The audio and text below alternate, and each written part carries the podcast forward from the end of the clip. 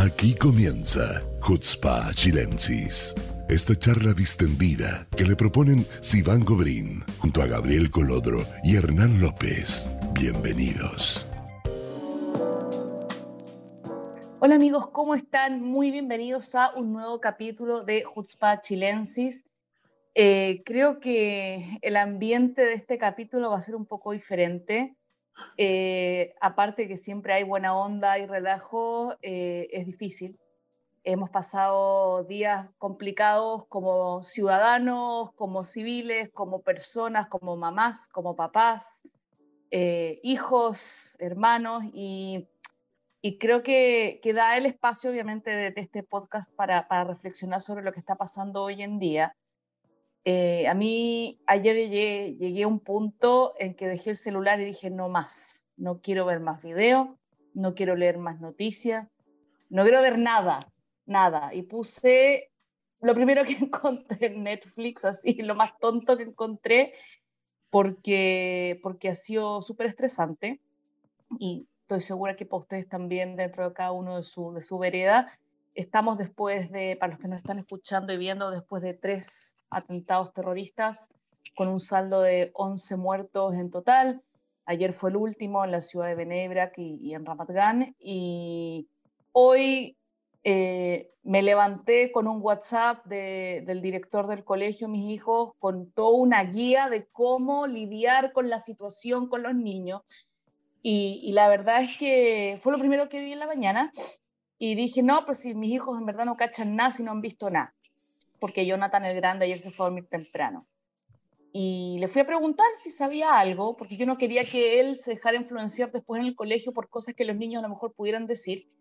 Y me dijo que sí, que sabía lo que había pasado. Entonces, eh, bueno, le expliqué que que vea más policías alrededor, que el colegio tenga más guardias. De hecho, hoy día en la mañana eh, él siempre se va solo y hoy día mi marido lo cruzó, cruzó a los dos grandes porque no queríamos que crucen solos la calle.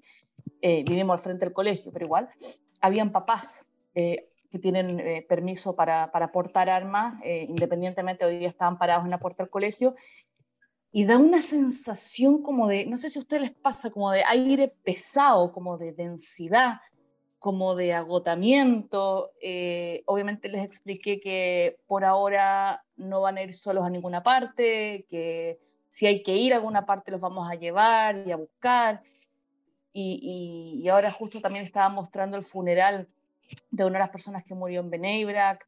Eh, yo vi un post tuyo, Hernán, que yo no sabía que, que, que esta, una de las personas que había muerto eh, había salvado al hijo, que lo había, lo había, no sé si cubierto con el cuerpo para, para que no, no lo dañen o qué, porque dejé de ver noticias después ayer en un momento, pero también me, me empecé a cuestionar cosas, porque uno dice, bueno, y, y si yo estoy en la misma situación, y estoy con mis hijos en la calle, ¿qué es lo que hago? ¿Cómo reacciono? ¿Qué haría? Yo creo que es inevitable pensar algo así. No sé qué, qué opinan ustedes, yo creo que hoy día el capítulo tiene que ser obviamente de reflexión y, y de pensar qué, qué, es lo que estamos viviendo, cuál es el contexto de lo que estamos viviendo. Así que bueno, les dejo el, el micrófono a ustedes. Bueno, yo venía saliendo un poco unos días de enfermedad y no, no exactamente cansancio, porque, o sea, de descanso, y la verdad tuve que trabajar a pesar de que estaba enfermo. Eh, y sí, el, el eh, bueno, yo no vivo en, la, una ciudad, entonces eh, la situación es distinta para mí. Curiosamente nosotros veníamos hace tiempo con un estado de, con ANUD, como se dice en hebreo, como de alerta, relación, porque eh, siempre cuando hay, eh, entra el periodo de Ramadán, eh, ocurren robos y cosas de ese tipo en las zonas rurales. entonces venía una con una, una alerta una, no una alerta profunda, pero un, un estado de, de, atención, digamos. Y ocurrió lo que ocurrió, eh, digamos, la gente del kibutz tiene, hay acá un sistema de seguridad interno, que bueno, no vamos a tratar de eso, pero al, alrededor de eso se generaron conversaciones con otras personas y me, me enteré de varios detalles que no se, no se filtraron en la prensa, digamos. La prensa en general, dado que los atentados fueron tan seguidos unos detrás del otro, y, también por, por, el impacto y el respeto a los, a los fallecidos y qué sé yo, poco se habló de las circunstancias en que se dieron los, eh, las muertes. Eh, quizás en los próximos días, ahora o día, ya se saben algunos detalles y quizás más adelante se sepa, quizás no. Pero eh, a mí personalmente me afectó el, atentado de Gedera, digamos, que el que conversé con mis amigos más en detalle, donde murieron dos chicos jóvenes que en el fondo eh, podía ser mi propio hijo. Eh, y no sé.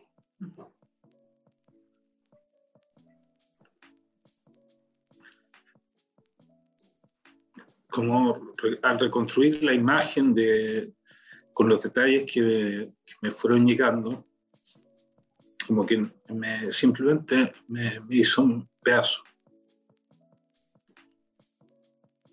Eso. Tú, Gabriel, que está ahí por, por la zona ahí más candente, digamos, ¿tú has visto movimiento en la calle? ¿Qué, qué está pasando ahora? pasan otras cosas. primero que todo, quiero, quiero decir algo en un sentido general, como si nosotros nos vemos tan afectados por todo esto en el fondo, y, los dejamos hacernos mierda emocionalmente, los estamos dejando ganar. Eso es lo que quieren lograr. Obviamente hay que tener la perspectiva eh, clara desde, el punto del reconocer el, valor de, los, que han tratado de detenerlos y reconocer eh, la, memoria, de, tener presente la memoria de las víctimas y, y, la suerte que hemos tenido nosotros de no haber sido nosotros o nuestras familias las víctimas directamente. Eh, pero por sobre todo eso, yo creo que no, debería, debiésemos darles en el gusto de, de afectarnos tanto eh, yo sé que es difícil, para mí también es muy difícil, o sea, a mí me ha afectado directamente, mi día hoy día no es un día normal. Eh, mi hijo mayor no fue al colegio hoy día, eh, ayer después del atentado en el grupo de WhatsApp de los chicos, uno de los chicos mandó el video de uno de los, de uno de los asesinatos y quedó muy afectado, obviamente un niño no está preparado para ver eso tan cerca de su casa, estamos hablando de que esto pasó a uno fue cuatro cuadras, digamos, hacia el, eh, hacia el oriente, hacia el poniente, el otro fue tres cuadras hacia el norte, o sea, hacia el sur. Entonces, estoy en un punto donde fueron, estas cosas pasaron acá, o sea, acá a la vuelta. Y, y, imagino que para un niño ver que eso pasa en su barrio, porque sí, digamos, no por un objetivo más allá de nacionalista que quizás aún no lo tiene bien integrado todo este concepto político, eh, es fuerte, es fuerte y quedó muy afectado, así que hoy día no fue al colegio, mañana sí va a ir. Pero hay un problema con mi cámara, creo, ¿no? No. ¿No se ve bien? ¿Por qué? Yo lo veía raro. Ahí quizás... Se ve raro. igual me siempre me veo raro, pero bueno. Eh, el punto es que acá afectó mucho en el sentido de quiénes fueron los terroristas, porque los atentados anteriores, si bien eh, eh, fue un beduino en, eh, que tenía una, motivación, digamos, externa que vendría siendo ISIS, en, en, el norte, en Gedera, también lo mismo, la motivación de ISIS. Dejaba un poquito de lado el tema de, la proximidad y la relación con los ciudadanos palestinos que entran a trabajar a Israel. Y en este caso fueron eh, palestinos que eh, entraron ilegalmente a Israel, entonces se develaron más problemas. ¿Por qué? Porque, como lo hablamos la semana pasada, eh, Israel permite a 150.000 palestinos que tienen permiso para entrar a trabajar todos los días. Y no fue ninguno de esos 150.000. Fue una que entró ilegalmente y le dieron trabajo ilegalmente un cablan, o sea, un concesionario, consultora, israelí. Entonces ahí por el afán de pagar menos o quizás darle la oportunidad de trabajo a alguien que no tenía un permiso de trabajo en Israel, murieron ayer cinco personas. Y eso, eso es, yo creo que es mucho más complicado a nivel local. Y por eso el alcalde acá en Ramat Gan decidió parar por hoy. Todas las construcciones de la ciudad están paradas. Se, hacer, se hace una investigación a cada una de ellas de quiénes son sus trabajadores, cuáles que todos tengan su permiso de trabajo al día y que todo esté, digamos, funcionando de forma regular. Ahora, esto devela que hay un sistema de contratación irregular y esto devela que eso para, esta, para estas empresas ha priorizado, digamos, su bolsillo a la seguridad del país y a la seguridad de los ciudadanos. Y a mí me parece... Pero eso, eso, eso ocurre hace mucho tiempo. Sí, pero, no, está pegando en la cara hoy día. Ocurre, todos los días. Mira, yo ahora ya vuelto a mí mismo, digamos, puedo, el, creo que hay que contextualizar todos los, los, tres eventos en torno, vincularlos con, con, la, con la cumbre del Negro. ¿okay? Y el inicio del eh, Ramadán. El, sí, pero antes de Ramadán. O sea, es antes de Ramadán y los protagonistas eh, están vinculados no con los movimientos religiosos tradicionales, sino con otros movimientos que tienen, están financiados por Irán. O sea, el principal enemigo de la cumbre fue Irán. El principal afectado por la cumbre es Irán y el gestor de estos atentados es Irán. O sea, estas personas no salieron de la nada, hay una planificación larga detrás. Eh, estas personas sabían usar armas, sabían dónde iban a estar, sabían qué iban a hacer. Eh, Están preparados. Y llegaron, no llegaron ahí solo. Eh, acá hay un, un, enemigo que se preparó y que lo hizo mejor que nosotros. Eh, hay un fallo de seguridad importante. Ahora, por el otro lado, eh, eh, se dio también en el terreno que em, los ciudadanos en general y, los círculos de seguridad funcionan. O sea, los terroristas fueron eliminados y otros atentados que fueron posibles fueron detenidos a tiempo en los mismos periodos. Pero el de Gedera, si no hubiese estado esa unidad especial comiendo al frente, hubiese sido peor seguramente. Seguramente, pero el tema es que hay unidades como esa eh, bastante, y digamos, están distribuidas, eh, son parte de la ciudadanía, digamos. Mm. Entonces, el, eh, no siempre, pero ocurre mucho que hay en el área, en una urbe, gente que está preparada militarmente para eso, cosa que no ocurre en otros países, eh, que no es la realidad de otros países, que si un atentado así ocurriera en París, habrían matado muchísimas más personas. O sea, ya vimos cuando fue el atentado, los diferentes atentados, la, capacidad de reacción de la policía de, de, de, de las policías europeas en general eran de una hora, que llegó más rápido, digamos acá estamos hablando de unos minutos. Eh, entonces hay una capacidad de reacción, hay un rol de la ciudadanía en general que es importante eh, y, que yo creo que es el gran desafío hoy día de, de, cómo rearmarlo, digamos. O sea, porque ese tema es muy antiguo, o sea, no, no, no inventamos, nos inventó estos últimos años, viene, es parte intrínseca de la, de la, de la seguridad nacional. Ahora, con los años yo creo que se ha ido perdiendo un poco. Se ha ido profesionalizando el tema de la seguridad, todos los policías, los que, los que cumplen estas cosas. El jardinero me está matando. Eh, y, eh, y los ciudadanos en general estamos un poco lejos de eso. O sea, eh, se planteaba en estos días el tema, por ejemplo, de quién puede portar armas. Eh, es mucho, yo lo había comentado la vez anterior, que es mucho más restringido lo que, lo que la gente podría pensar. O sea, hay muchas más restricciones que en otros lugares, otros países, que tienen muchas menos riesgos de atentados terroristas. Yo escuché el otro día, perdón que te interrumpa con respecto al tema del porteo de armas, escuché el otro día en la radio Galgalatz, en la radio del ejército, que después del atentado de Gedera, eh, subió el requerimiento, porque primero tú haces un requerimiento al Ministerio del Interior, digamos, de Seguridad Interior, para poder acceder a la oportunidad de que te entrevisten y ver si eres, digamos, si estás capacitado o no.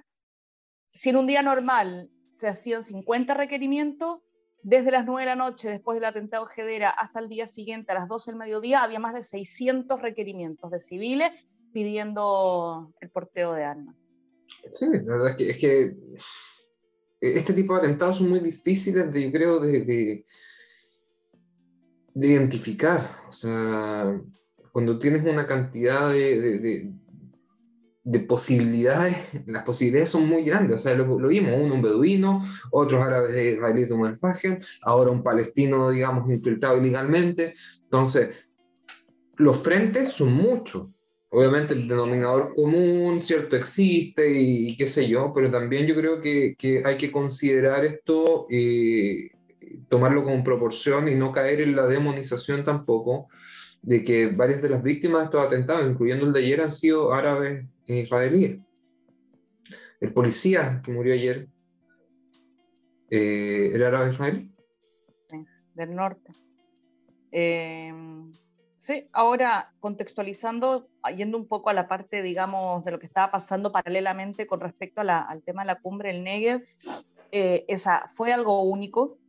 Eh, para recordar a la gente, hubo una cumbre de dos días eh, en el sur, en el desierto, donde estuvieron invitados cancilleres de los cuatro países árabes que tienen paz con Israel, como es Bahrein, como es Emiratos, bueno, Marruecos, que todavía no es oficial, pero sí vino el canciller marroquí, de Egipto, y el secretario Blinken, o sea, y en Israel, o sea, eso más claro, eh, echarle agua, o sea, después de lo que, del resumen que sacaron de, lo que hablaron y cuáles eran las posturas, eh, y a mí me, me, llama mucho la atención, no sé si ustedes escucharon eh, el, discurso del canciller de Emiratos, que dio harto vueltas por, por, las redes sociales, no sé si lo escucharon, que él decía, fue increíble, o sea, habló un minuto y decía como que esto hace años era, era impensable y que él como que estaba orgulloso de, dar vuelta al pensamiento y más o menos lo dijo así, no corrígeme si me equivoco, que él eh, lo impensado ahora estaba pasando y que era, y que era impresionante, que, que, él hubiese estado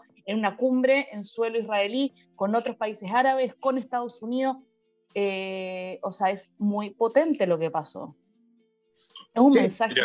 yo, yo en ese sentido creo que sí, hay un avance grande, importante, pero creo que uno también tiene que sacar eh, lecciones de la historia, digamos, y entender que estos nuevos socios eh, tienen, eh, tienen condiciones que no son comunes.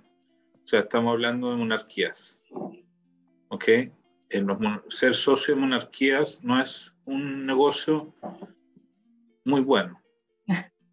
Eh, en los gobiernos totalitarios eh, nos han traído problemas. O sea, la situación de Ucrania hoy día en nuestra eh, posición incómoda entre Putin y Ucrania tiene que ver con que nosotros nos relacionamos con Rusia como si fuera una democracia, pero no lo es.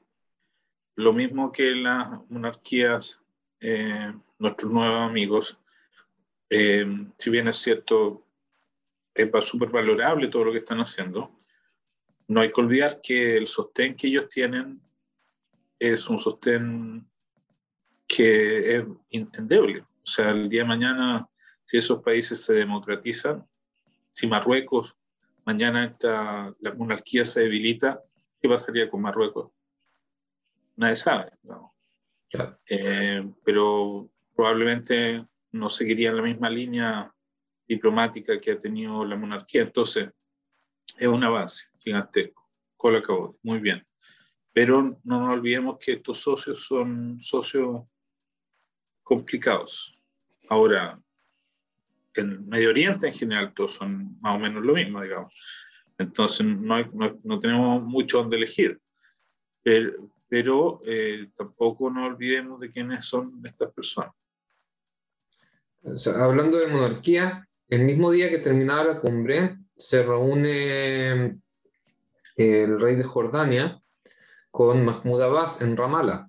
Una especie de. Y, ni siquiera es que mandó el ministro de Exteriores, no, sino fue el rey mismo a Ramallah a juntarse con Abu El mismo día que estaban los otros sacándose las fotos así, dándose las manos en la cumbre.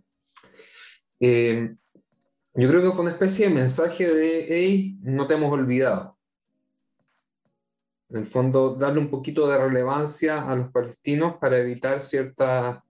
Eh, bueno, Jordania y la mitad son palestinos, si no, si no lo hubiera hecho él mismo, habría tenido, tenido, un problema interno. Claro, pero Jordania perfectamente podría ser un país palestino.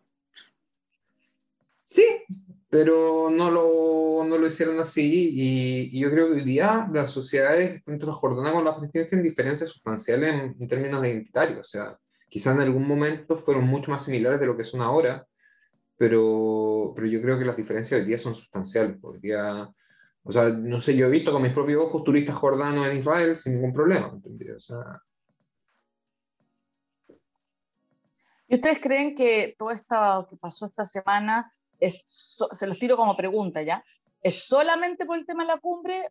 Porque yo creo que si esto venía con una preparación anterior, tiene que haber algún otro factor. Que porque el Ramadán es obviamente un factor. El Ramadán siempre es una instancia que se utiliza para generar atentados antes de que empiece el Ramadán, cosa de instar a Israel a reaccionar a esto durante el Ramadán y poder ellos decir, hey, nos están atacando durante el Ramadán. Mm. Y eso le ha generado a lo largo de los años un historial de donaciones importantes de otros países árabes, fondo la, la, victimización forzosa eh, para bueno, la, la, escala, la escalada del año pasado que después nos llevó a la guerra también fue durante Ramadán, cuando cerraron las entradas a la ciudad vieja, ¿se acuerdan? Sí. Bueno, de hecho, de hecho ahora se está hablando también en algunos círculos militares de, de intervenir militarmente en alguna medida la zona porque siempre está el, tema político interno, digamos, o sea, murieron 11 personas y el responsable del gobierno. Entonces, el gobierno no puede no hacer nada, tiene que hacer algo y ese algo es una acción militar. No hay el problema, el problema que yo veo acá es que el, el, peligro más grande, que por lo menos a mi ojo hoy día, no, no, son los, no son los propios terroristas y cómo llegan, porque ya vimos, como decíamos antes, que uno beduino vive en Israel, el otro en Umalfagen vive en Israel, el otro se infiltró sin que lo detectaran. Entonces, yo creo que el problema más grande es encontrar la red que les proporciona las armas. Porque si es que están, a ver, hay una preparación clara, o sea, yo quedé muy, muy impactado, de hecho, ni siquiera se los mandé porque me pareció una, incluso internamente entre nosotros me pareció una, una falta de criterio compartirlo, pero lo vi. Eh, el, el comienzo del atentado terrorista de ayer, la sangre fría del terrorista para asesinar gente es una cosa que sea, no le tiritó nada. Nada le tiritó nada. Y, quiero, quiero, quiero, ser, quiero ser un poco eh, gráfico, porque yo creo que la gente no, no, lo ha visto y no quiero que lo vean tampoco, pero quiero que entiendan el nivel de crueldad y crudeza que puede... pero no di muchos detalles. Pues, no, pero es que, es que, es, que, yo creo que es necesario. Cuando el, tipo llega, hay dos personas sentadas que, por lo que entiendo, eran eh, ucranianos. Eran ucranianos viviendo en Israel sentado fuera de un, eh, de un mini market, como quieran describirlo, eh, en sillas de plástico, llega el tipo con un fusil, o sea, no estamos hablando de una pistola, digamos, un fusil. No sé si alguno de ustedes ha disparado un, arma de calibre grande. O sea, el, el impacto que, que, tu cuerpo recibe al disparar es, potente, y sobre todo un fusil, digamos. Eh, el tipo llega, ¡pum! Nada, no se le mueve un pelo, mata a uno en la silla, queda sentado en la silla muerto. Dispara al segundo, cae al piso, y el tipo vuelve con el fusil y le dispara a corta distancia en la cabeza con un fusil. y sigue caminando como si nada, como si no como si hubiese pisado un chicle. No se le movió nada. O estaba drogado el tipo, o realmente psicológicamente se había preparado para asesinar en masa. Obvio, es parte del entrenamiento. Es que, es que, o sea, por, muy terrorista que sea, el tipo es una persona y es un ser humano. Gabriel, van en trance esos tipos. Ese, ese, no, son. Eh, mira, voy a, voy a hacer un, un, paralelo, un paralelo. Cuando entraron los, las tropas chechenas en la guerra de Ucrania, ¿por qué entraron las tropas chechenas en la guerra de Ucrania? Porque el concepto que ellos tienen de la muerte es distinto. O sea, un ruso, al dispararle a un ucraniano, se la piensa. O, tiene un cargo de conciencia, algo un checheno la goza. Y eso es el mismo patrón psicológico de esta persona.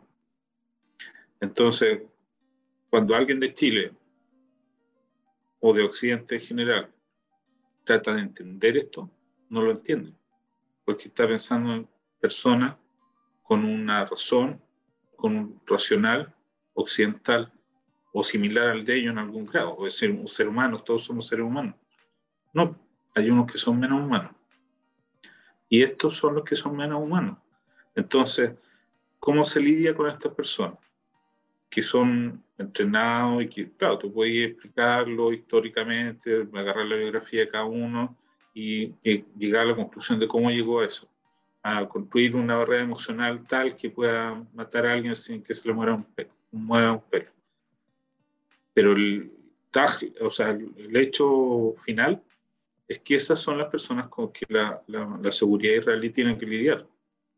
Entonces, eh, cualquiera que haga un análisis desde afuera, todo esto eh, complacientes con el terrorismo islámico,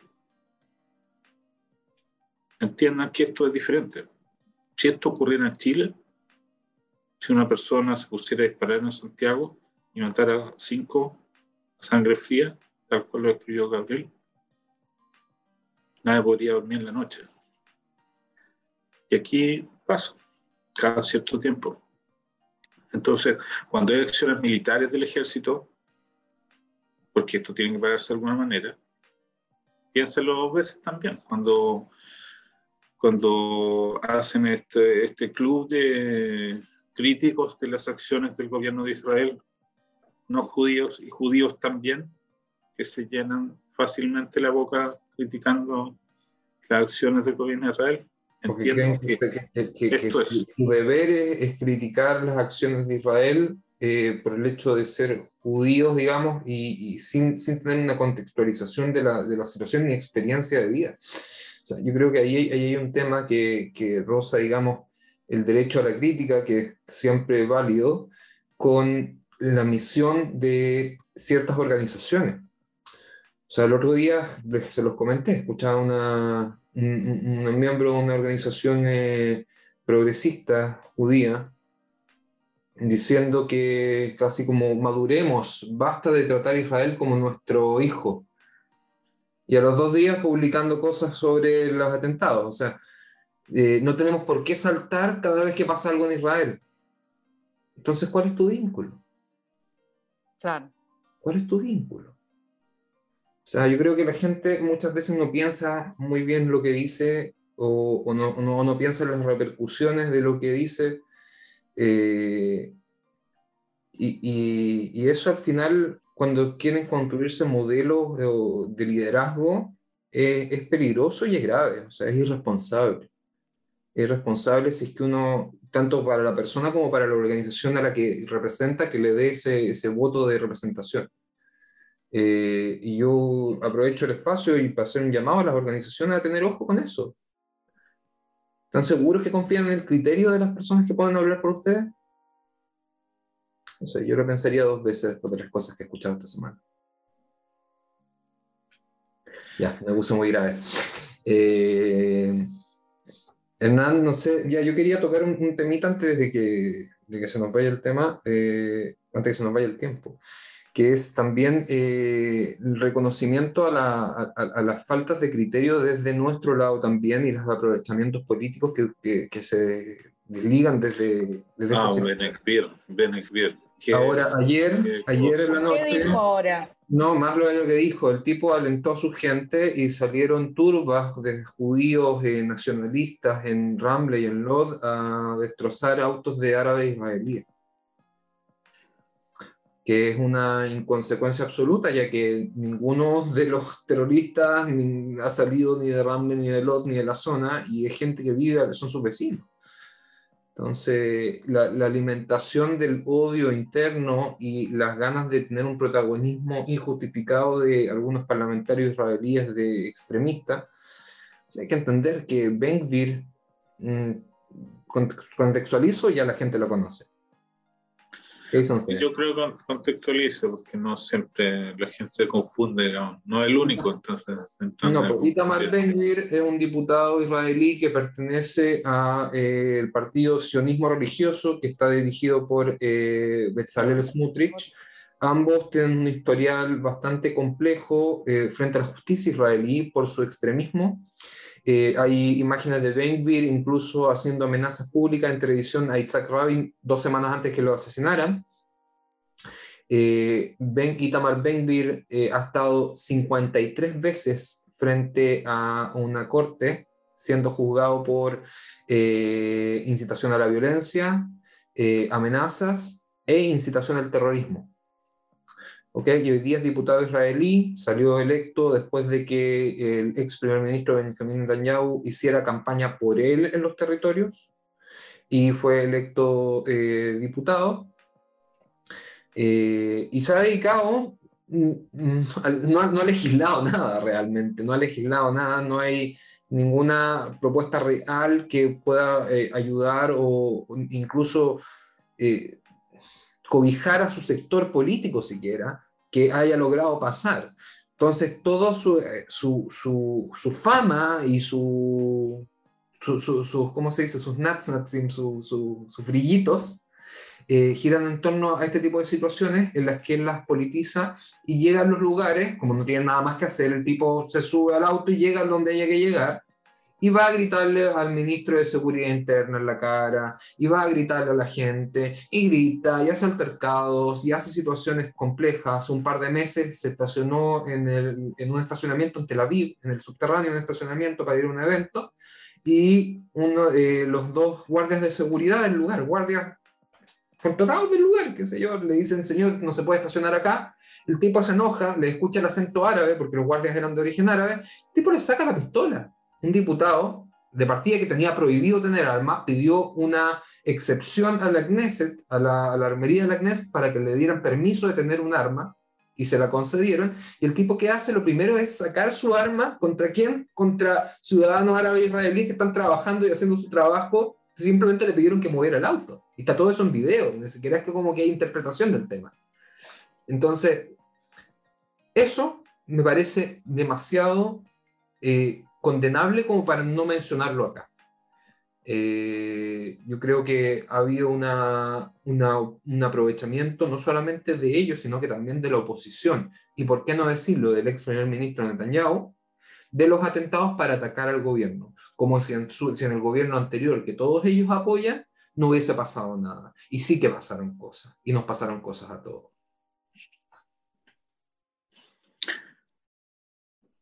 En fin.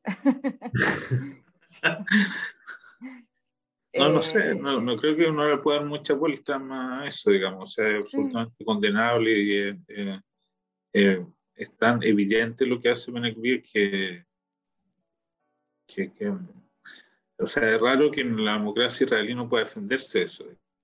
Eso es como el, gran drama que, que, yo veo detrás, digamos, que no, no somos capaces de, de de silenciar los extremismos, digo. De Benekvir o a veces del otro lado también de los árabes también. No, es, no, es, no, es el, no es el único. Eh, pero no, no, sé qué es mejor, digamos, entre nuestro liberalismo o, o entrar en un totalitarismo. No lo sé. Yo creo que hay un proceso ahí interno en la política israelí que, que empezó con el... Eh, se desarrolló de forma muy importante con las candidaturas de, de, de Netanyahu, las varias candidaturas dentro de los distintos procesos eleccionarios que tuvimos, eh, que es la demonización del concepto izquierdista. Cuando Ben se para frente a Barlev, que es el ministro de Seguridad Izquierda, eh, Interna, que es de eh, Mefleget Abodá, del Partido Laborista Israelí, eh, y es hoy día el ministro de Seguridad Interna de Israel, y el tipo se le para mientras el ministro está dando una conferencia de prensa en el lugar del atentado en Gedera, el tipo se le para y le empieza a gritar, eres un izquierdista, eres un izquierdista, porque el concepto ya está demonizado para ese sector. El ser izquierdista es un sinónimo de algo malo. Y estamos hablando de que un tipo que ha estado 53 veces parado frente a un juez siendo juzgado, diciéndole a un ex comandante del ejército, eh, Barlev fue Mefaquet de Sayel Matkal. Entonces estamos hablando de un tipo con un currículum militar de patriota eh, extensísimo, mil veces mayor que el de Ben y a él le dice que él no es nada porque es un izquierdista. ¿De qué estamos hablando? ese tipo de cosas, a mí por lo menos, independiente que yo no milito en el partido de, de Barlev, eh, da rabia, da rabia porque hay una falta de respeto completa, o sea, ese partido completo está. Eh, Bezalel Smotrich, el presidente del partido, o sea, el tipo, hay fotos de él con esposado después de agredir a soldados israelíes. Físicamente. No, está bien, pero mira, yo desde la izquierda puedo decir que la izquierda tampoco se ha hecho autocrítica, digamos. O sea, en lo que comentábamos recién, que el líder chileno, izquierdista, no, lo dijimos, pero era izquierdista, eh, se vincula con Israel desde la crítica y no desde, desde la empatía. Eh, no una cuestión extraña, eh, ocurre muchas veces, digamos, dentro del mismo Israel, parlamentario de Mérez han apoyado eh, mociones de BS en Chile. Entonces eso genera ambivalencia, genera eh, dobles discursos que a veces la gente eh, usa para nutrir estos estos extremismos. Entonces hay, hay como dos, dos, lados, digamos, en mi opinión. Está esta utilización que correctamente tú escribes desde la época de Netanyahu, pero también está en la ambivalencia de la izquierda, de no, de no definirse eh, claramente sobre, sobre eh, el Estado de Israel moderno, como jugar con esta visión del post-sionismo y toda esta bajas mentales, digamos, y relativizar nuestro derecho a existir, en, en, tanto el derecho de los palestinos a existir también es válido, como si una cosa se pusiera a la otra. Entonces hay ahí una problemática, digamos, que es como larga para un, para un podcast, pero es, es, más, un poco más, yo creo que solamente echarle la culpa a Vivi. Sí, no, obviamente no echarle solamente la culpa a Vigo, o sea, él ha sido un, un, actor importante en todo el proceso de evolución política de Israel general, o sea, cómo se ha posicionado eh, el espectro político y los partidos políticos, eh, es gran, en gran parte las acciones de él para seguir en el poder durante 12 años, como tuvo. Sí, eh, pero nosotros no, no somos una monarquía, la historia no depende de una persona, las cosas pasan porque hay votantes, masa, que están dispuestas a, absorber ese discurso y apoyarlo. Entonces, de acuerdo, pero cuando tú ves es siempre más fácil echarle, decir que el rey Vivi hizo esto, pero en realidad... No, no estoy hablando de que él hizo esto, pero sí se desprenden muchas, eh, el, organigrama político de acuerdo a ciertas acciones. Por ejemplo, lo vimos en, el, eh, en la posición de Bibi frente a las elecciones del 2015 con la gran frase los árabes van a votar en masa. ¿Te acuerdas de eso? Que salió en televisión diciendo los árabes están saliendo a votar en masa, nos vamos a perder el país. Sí, pero eso, eso un otra vez, importante y un posicionamiento de la izquierda. Eso pasaba, porque había, eso, eso pasaba porque había gente que estaba dispuesta a hacer si tú analizas sociológicamente la, la alianza rusa, por ejemplo, la, la, la, rusa, son un millón y tanto de personas, ellos son súper antiárabes por una cuestión cultural, no sé, pueden darle un montón de vueltas. Pero ese voto es un voto de derecha, y no un voto de derecha cualquiera, un voto de derecha antiárabe, que viene con una noción de la democracia distinta a la que tenemos nosotros.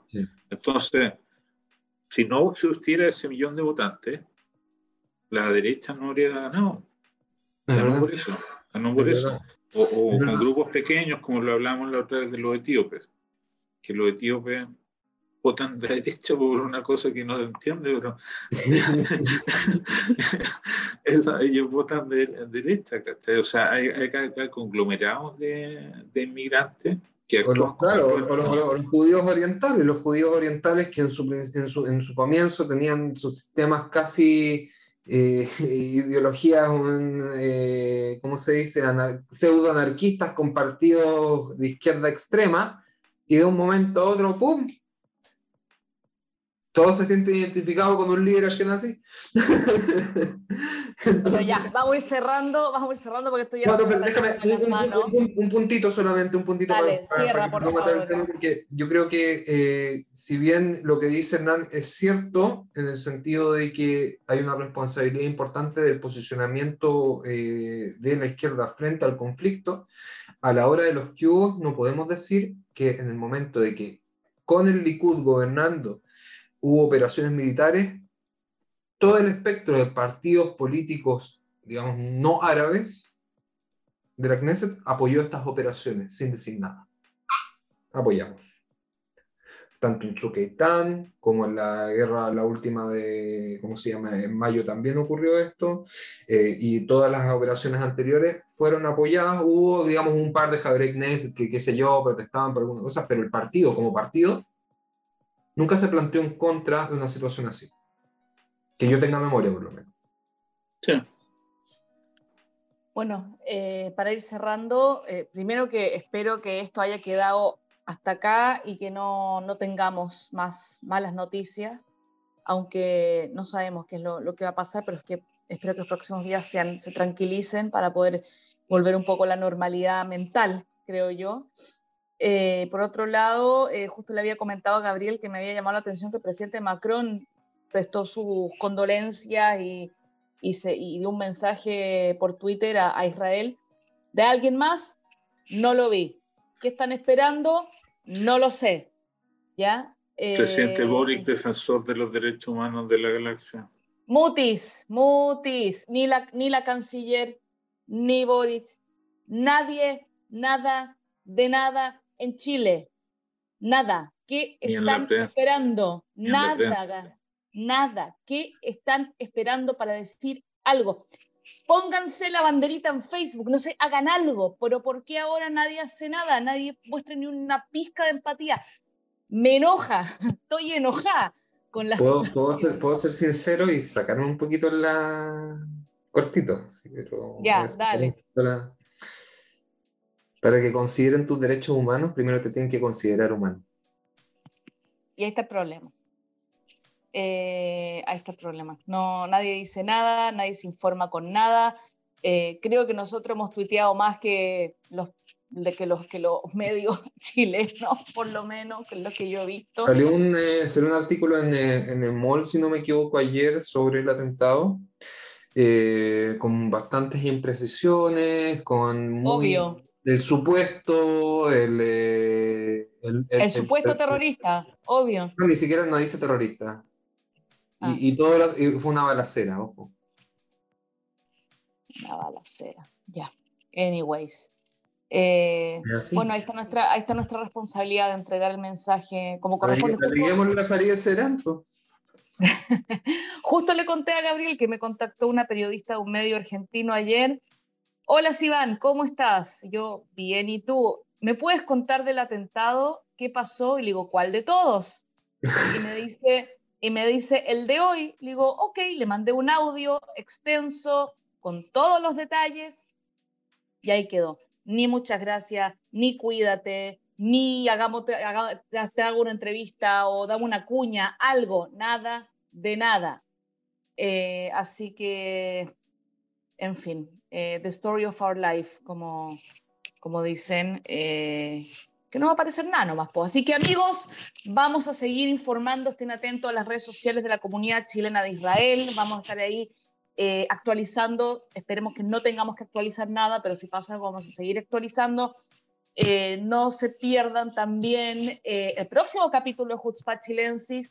Eh, vamos a ir hablando del tema, vamos a estar en las redes y espero que todos tengamos un, ya que hoy día, un, ¿cómo se dice? Un, una continuación de semana tranquila y con silencio. Nos vemos. ¿La pasó bien? ¿Le interesó lo abordado? Si es así, lo esperamos la semana que viene, en este mismo horario y lugar. Chutzpah Chilensis.